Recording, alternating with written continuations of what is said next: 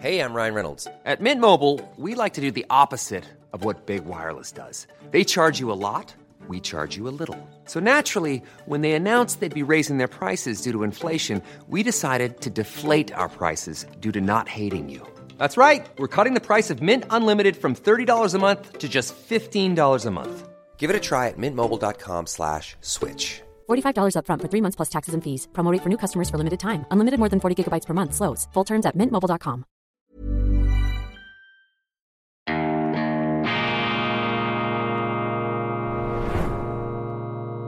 Diese Ausgabe von Weltwoche Daily wird Ihnen präsentiert von Kibun, dem Schweizer Pionier für gesundes Gehen und Stehen. Grüezi miteinander, ganz herzlich willkommen und einen wunderschönen guten Morgen, meine sehr verehrten Damen und Herren, liebe Freunde. Zum letzten Mal begrüße ich Sie aus Moskau zur schweizerischen und internationalen Ausgabe von Weltwoche Daily, die andere Sicht, unabhängig, kritisch, gut gelaunt und stets in Horizont erweiternder Absicht unterwegs am Dienstag, dem 25. April 2023. Daily Schweiz und Deutschland für einmal zusammengelegt und auch live vorab aufgezeichnet, weil ich, während Sie diese Sendung hoffentlich anschauen, mich im Flugzeug befinde auf dem Rückflug nach Westeuropa und da kann man nichts übermitteln. Deshalb habe ich aus der Not eine Tugend gemacht und gesagt, ich nehme das etwas früher auf, hier am Abend, wunderbar bei der Dämmerung auf dem Roten Platz. Sie sehen da im Hintergrund die berühmte Basilika, dann im Bild rechts von Ihnen das Warenhaus, das Kaufhaus Gumm hier fast weihnachtlich illuminiert. Es gibt genügend Strom in Moskau. Das Haus wurde noch in zaristischer Zeit errichtet und als erstes Kaufhaus in Europa, wie ich mir habe sagen lassen, mit einem Glaskuppeldach versehen. Äh, Im Hintergrund ähm, die ebenfalls beleuchteten Kremlmauern mit einer Tribüne, die für eine Großveranstaltung errichtet worden ist. Hier auf diesem Platz sind ja die ganz berühmten kommunistischen Militärparaden abgenommen worden mit dem bald einmal vergreisten Sowjetregime auf den Dächern des Lenin-Mausoleums, das äh, im Moment nicht geöffnet ist. Ich bin jetzt äh, ein paar Tage in Moskau gewesen und ich muss Ihnen sagen, das war beeindruckend, das war auch berührend. Natürlich sagt eine Kurzvisite in einer Hauptstadt nicht alles aus über ein Land, aber es gibt Ihnen doch ein Bild und das Bild, das ich mitnehme aus Russland, ist ein extrem positives Bild. Es herrscht eine geradezu mediterrane Stimmung, eine Fröhlichkeit. Die Restaurants sind voll. Ich habe Ihnen erzählt, auch in den Geschäften ist alles zu finden und zu bekommen.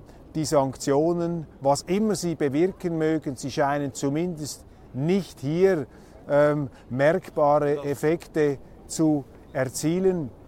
Und was mich am meisten beeindruckt hat in allen Gesprächen, einige davon werden Sie dann auch in gedruckter Form in der Weltwoche lesen können, was mich am meisten beeindruckt hat, ist die heroische Gelassenheit der Russen angesichts der geballten, pauschalen Feindseligkeit, die ihnen aus dem Westen entgegenbrandet und die sie natürlich registrieren. Es ist nicht so, dass die Leute nicht wissen, was da geschrieben wird in der Schweiz, vielleicht in der Schweiz etwas weniger, wir sind nicht so im Fokus, aber in Deutschland, in England, in Amerika. Sie spüren natürlich, dass das ganze Land hier am Pranger steht wegen des Kriegs in der Ukraine und viele von denen, mit denen ich, mit denen ich gesprochen habe, haben das nicht zum Anlass genommen, selber aggressiv zu werden und ähm, äh, auch mich persönlich vielleicht zu kritisieren. Ganz im Gegenteil, sie haben fast melancholisch trauernd gesagt, wir werden falsch verstanden, dieser ganze Krieg, wir finden das auch schlecht, aber das ist eine komplexe Konfliktsituation, das hat sich abgezeichnet. Einer meiner Gesprächspartner hat gesagt, im Grunde ist das, was wir jetzt erleben, die Fortsetzung des Ersten Weltkriegs des Zweiten, und vor allem des Zweiten Weltkriegs, des Kalten Kriegs, der jetzt hier noch einmal ausgefochten wird, der Westen gegen Russland, man versucht die Ukraine zu benutzen als Vorschlag Vorschlaghammer, unser Brudervolk der Ukrainer als Vorschlaghammer gegen Russland, um Russland zu schwächen. Äh, dies die Agenda der Amerikaner, der NATO-Staaten. Das ist nicht eine Verschwörungstheorie, die Ihnen hier von ein paar Spinnern oder verwirrten Leuten dargeboten wird. Ich habe gerade kurz vor Aufzeichnung dieser Sendung mich mit Sergei ähm, länger unterhalten, einem Absolventen der Harvard University, der Kennedy School, eine der renommiertesten, eine der renommiertesten Politologieschulen der Welt. Er kennt äh, das ganze diplomatische Establishment der Vereinigten Staaten und seine Sicht entspricht ungefähr dem, was ich Ihnen vorhin ganz kurz skizzenhaft zusammengefasst habe. Ähm, kein Defetismus, keine Trübseligkeit, man hat auch nicht das Gefühl, dass äh, die Leute, die hier in Moskau sind, in einem Kerker äh, zu leben scheinen. Eine ganz andere Stimmung als die, die ich noch äh, Ende der 80er und zu Beginn der 90er Jahre hier in Moskau erleben konnte. Äh, damals viel mehr Gedrücktheit. Es ist auch unglaublich, wie sich Moskau weiterentwickelt hat. Sergei, äh, der Harvard-Mann, ähm, ich habe ihn gefragt, äh, ja, was ist denn jetzt eigentlich Russland? Ist das eine Diktatur? Ist das eine Despotie? Wie beurteilen äh, Sie das? Sie haben in Harvard studiert, Sie haben in Amerika gearbeitet, Sie waren Fellow auch in äh, Princeton und in anderen großartigen Universitäten. Sie kennen den Westen, sind heute in der Industrie tätig. Und er hat mir gesagt, ja, Russland ist natürlich ein autoritärer Staat, selbstverständlich, zwölf Zeitzonen, das kann man nicht so regieren wie die Schweiz, aber das sei keine Diktaturen. Das sei auch nicht so, dass äh, Präsident Putin nur mit der Macht der Gewehrläufe sich an der äh, Macht halten könnte, an der Regierungsspitze, sondern die Zustimmung sei im Moment so hoch wie nie. Und wissen Sie, was auch interessant ist? Hat er mir auch noch erzählt. Ähm, nach ähm, gewissen auch äh, skeptischen Empfindungen bei der Bevölkerung, die zugenommen hätten im Verlauf vor allem auch der militärischen Erfolge der Ukrainer im letzten Herbst, äh, sei jetzt eben die Zustimmung sehr, sehr groß. Warum?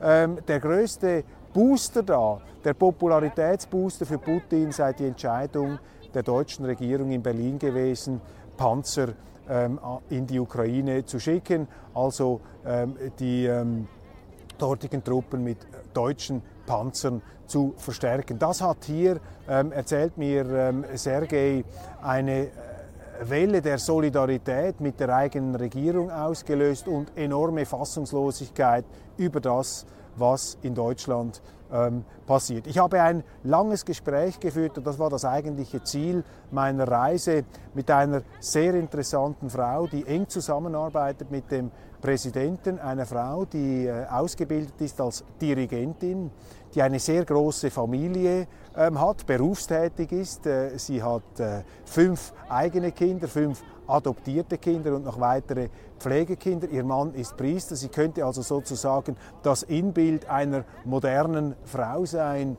die Mutterschaft und Berufstätigkeit vereint. Aber äh, es ist ganz anders. Diese Frau, Maria Belova, die Kinderbeauftragte des Kreml, der russischen Regierung, sie steht auf der Fahndungsliste des Kriegsverbrechertribunals in Den Haag. So ist sie weltberühmt geworden. Frau Belova, 39-jährig, ähm, wird ähm, gesucht von Den Haag. One size fits all seems like a good idea for clothes until you try them on. Same goes for healthcare. That's why United Healthcare offers flexible, budget friendly coverage for medical, vision, dental, and more. Learn more at uh1.com. Quality sleep is essential. That's why the Sleep Number Smart Bed is designed for your ever evolving sleep needs. Need a bed that's firmer or softer on either side? Helps you sleep at a comfortable temperature? Sleep Number Smart Beds let you individualize your comfort so you sleep better together. JD Power ranks Sleep Number number 1 in customer satisfaction with mattresses purchased in-store. And now, save 50% on the Sleep Number limited edition Smart Bed for a limited time. For JD Power 2023 award information, visit jdpower.com/awards. Only at a Sleep Number store or sleepnumber.com. Steht unter Anklage zusammen mit Präsident Putin als Kriegsverbrecherin, weil, soweit die Anschuldigung, sie auf völkerrechtswidrige Art Kinder deportieren lasse aus der Ukraine. Das sei ein äh, namenloses Verbrechen und für das ähm, steht sie unter Anklage. Und darüber haben wir gesprochen. Ähm, man möge auch die Sicht des Angeklagten hören und äh, überzeugen Sie sich selbst. Ich, äh, das Interview erscheint dann am nächsten Donnerstag in unserer Zeitung. Ich fand es erschütternd, dass äh, diese Frau bis jetzt nicht die Gelegenheit gehabt habe, erklärte sie mir, ihre Sichtweise darzulegen. Die sogenannte Beweiserhebung, sie bestreitet alle Vorwürfe, die sogenannte Beweiserhebung sei unter Ausschluss der russischen Seite zustande gekommen. Das äh, kommt uns bekannt vor von Nord Stream. Als sie versucht habe, vor dem UNO-Sicherheitsrat ihre Sichtweise darzulegen, hätte ein Großteil der Abgeordneten, der Delegierten den Saal verlassen. Eine völlig einseitige Geschichte. Und wenn man auf das abstellt, was sie sagt, dann ist das eine Scharade, das ist das eine Verhöhnung rechtsstaatlicher Standards, auf die man sich im Westen so viel einbildet. Frau Belova, äh, das nehme ich vorweg, bestreitet die Vorwürfe. Sie sagt ja, um Himmels Willen, was sind denn das für Vorwürfe? Was sollen wir denn tun in Gebieten, die, sich, äh, die faktisch unter russischer Verantwortung stehen, die täglich beschossen werden von der ukrainischen Artillerie, sollen wir diese Kinder dort sterben lassen? Alle kriegsführenden Mächte haben doch zu allen Zeiten Kinder aus Kriegsgebieten evakuiert und in Sicherheit gebracht. Und dafür soll ich nun vor ein internationales Kriegsverbrechertribunal geschleppt werden. Ähm, das ist ähm, für mich äh, völlig unverständlich. Soweit die Aussagen ähm, von Frau Belova, der Kinderbeauftragten, ausführlich dann das Interview am nächsten Donnerstag in der Weltwoche. Und ich muss Ihnen sagen, meine Damen und Herren, das ist ein Eindruck, den ich hier aus vielen Gesprächen gewonnen habe. Die Russen stehen ja wirklich pauschal am Pranger. Das Land wird äh, boykottiert, es wird sanktioniert, obwohl die Sanktionen schlagen nicht durch hier im Alltag. Man bekommt alles, man äh, sieht nicht, wie das äh, hier irgendetwas äh, Negatives bewirken würde. Und ungeachtet dieser konzertierten und auch geballten und geschlossenen ähm, Feindseligkeit und dieser ganzen Sanktionsmaschinerie, die läuft, ähm, zeigen die Russen, soweit mein persönlicher Eindruck, eine ja, heroische Gelassenheit. Und sie scheinen sich da auch nicht provozieren zu lassen. Sie scheinen auch nicht irgendwie besonders aggressiv zu werden. Ganz im Gegenteil. Ich erlebte hier eine sehr große Freundlichkeit und eher eine Verständnislosigkeit und eine gewisse Fassungslosigkeit, dass man auf westlicher Seite nicht bereit sei, sich auf die russischen ähm, Sichtweisen überhaupt nur einzulassen. Und äh, ja, Zivilisation, Kultur, ähm, setzt letztlich die Bereitschaft zum Gespräch voraus. Und das ist der Grund, warum es so wichtig ist, dass man eben auch dorthin geht, wo es angeblich nicht erwünscht ist, wenn man hingeht. Man muss mit den Leuten sprechen und ich möchte Sie ermuntern, das auch zu tun. Gehen Sie auch nach Moskau, packen Sie die Möglichkeit, wenn Sie die Ihnen bietet. Russland ist offen, ist unkompliziert. Sie können hier hinkommen, Sie können mit den Leuten reden. Ist also nicht so, dass sie da auf Schritt und Tritt überwacht würden. Ganz im Gegenteil. Die Leute kritisieren auch äh, Entscheidungen der Regierungen. Ich habe durchaus nachdenkliche und auch skeptische Stimmen ähm, mitgenommen. Ich hatte noch weitere Diskussionen, unter anderem mit einem Übersetzer, den ich äh, zum Interview mitgenommen habe, einem Mann, der in Leipzig studiert hat, lange in Deutschland gelebt hat und sicherlich nicht äh, ähm, sozusagen das Musterbeispiel eines ähm, militaristischen ähm, Haudegens äh, ist, sondern ein Mann auch mit großer Differenziertheit. Und auch ihn habe ich gefragt, ja, wo steht Russland heute? Ist Russland eine Diktatur? Sie haben den äh, Kommunismus noch erlebt. Und er schüttelt einfach nur den Kopf und hat gesagt, ja, natürlich, Russland ist nicht die Schweiz, wird anders regiert, aber ähm, die Selbstverständlichkeit, mit der wir hier als Diktatur bezeichnet werden, sozusagen als Despotie, Despotie, die könne er überhaupt nicht nachvollziehen. Auch das nicht die Wahrheit, meine Damen und Herren, aber eine interessante Stimme. Ich werde das Ganze auch etwas bündeln und versuchen dann im Editorial meiner nächsten Ausgabe zum Ausdruck zu bringen. Meine Damen und Herren, wenn mir diese ähm, Moskau-Reise etwas aufgezeigt hat, dann ist es die Notwendigkeit, ähm, im Gespräch zu bleiben mit allen Seiten und nicht einfach nur das für wahr zu erklären, was die einen sagen und das andere in Bausch und Bogen zu verdammen. Ich glaube, und das ist wirklich eine entscheidende Erkenntnis, die auch hier von vielen unterstrichen wird, wir Menschen leben auf einem Planeten. Wir sind die Geschöpfe des gleichen Schöpfers und es ist völlig verrückt, wenn wir uns da verrennen in so eine absurde Weltkonfrontation ähm, durch einen Konflikt, dessen tiefere Ursachen ja die allerwenigsten, vor allem im Westen, verstehen oder auch nur verstehen wollen. Und die Bereitschaft, im Gespräch zu bleiben und das Gespräch zu suchen, die Auseinandersetzung, die eben die betonierte Sicht herauszufordern, das ist enorm wichtig, meine Damen und Herren, im Journalismus. Nicht das Recht haben wollen und äh, den Sieg in der Debatte äh, sollte man anstreben, sondern die möglichst ähm, breite Darlegung vieler Argumente und unterschiedlichster Facetten. Machen Sie sich selber ein Bild, ähm, fliegen Sie nach Moskau, machen Sie hier auch einmal Ferien und ähm, nehmen Sie einen Eindruck mit, ähm, um auszubrechen aus dieser ja, säbelrasselnden und klirrenden Einseitigkeit, die leider im Moment das Bild äh, Russlands in unserer ähm, Öffentlichkeit beherrscht ähm, und uns daran hindert, vielleicht auch politisch eine Stimmung zu schaffen, in der die Leute wieder anfangen, über einen Krieg zu reden, äh, über einen, Entschuldigung, über einen Frieden zu reden und nicht einfach nur darüber, wie sie diesen Krieg immer noch mehr eskalieren lassen können. Ich habe auch mit äh, einigen sehr konservativen Leuten gesprochen und äh, von da hört man dann Kritik an der russischen Regierung.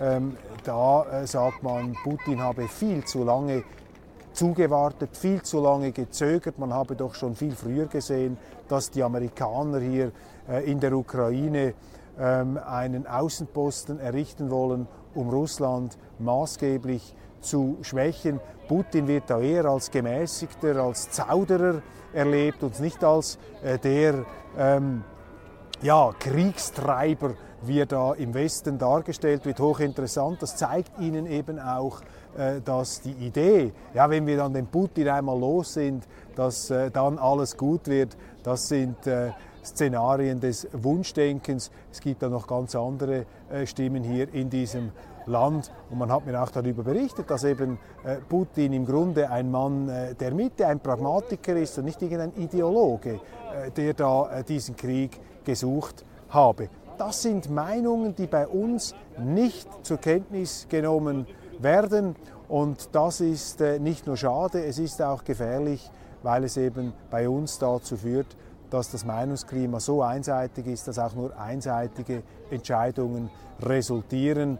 Und einseitige Entscheidungen sind oft falsche Entscheidungen und sie führen einfach dazu, dass man sich dann eben selber verrennt, immer tiefer in ein Loch hineingräbt, aus dem man nicht mehr herauskommt. Meine Damen und Herren, ich ähm, beschließe die Sendung hier mit diesem Blick. Vielleicht eine Nachricht ganz zum Schluss, die noch äh, interessant ist. Ich habe jetzt gerade gehört hier äh, in den ähm, Medien, dass äh, Fox News den Moderator Tucker Carlson gefeuert hat.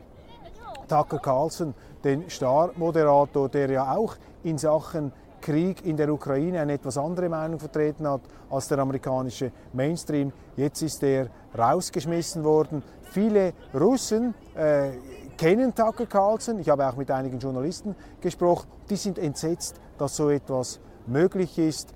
Und ähm, ja, auch eine Facette äh, der heutigen Stimmung im Westen, wenn Sie das Falsche sagen, wenn Sie die falsche Meinung haben, dann können Sie rausfliegen aus den Medien. Die Russen lassen hier alle Zeitungen zu, sie können alle Portale und alle Nachrichten ähm, mit dem Internet auf ihr Gerät herunterladen. In Europa, in Deutschland, in äh, Österreich sind russische Programme verboten worden wie Russia Today. Das sagt eigentlich alles. Das ist der falsche Weg und diese Facette alleine zeigt uns doch, dass äh, vielleicht nicht alles falsch ist, was im Westen über Russland geschrieben, ist, geschrieben wird, aber dass doch eine ganz wesentliche Schieflage hier sich ergeben hat und eben nicht mehr ähm, die Vielfalt und die Offenheit der ähm, Berichterstattung gegeben ist. Und das ist äh, zu überwinden. Und äh, mit diesen äh, Gedanken und Impressionen verabschiede ich mich aus Moskau. Ich freue mich, wenn wir äh, morgen uns wiedersehen, dann wieder in vertrauteren Gefilden. Machen Sie es gut. Vielen herzlichen Dank für die Aufmerksamkeit und bleiben Sie offen, bleiben Sie gesprächsbereit, ähm, bleiben Sie neugierig und vor allem bleiben Sie der Weltwoche und Weltwoche Daily gewogen. Machen Sie es gut.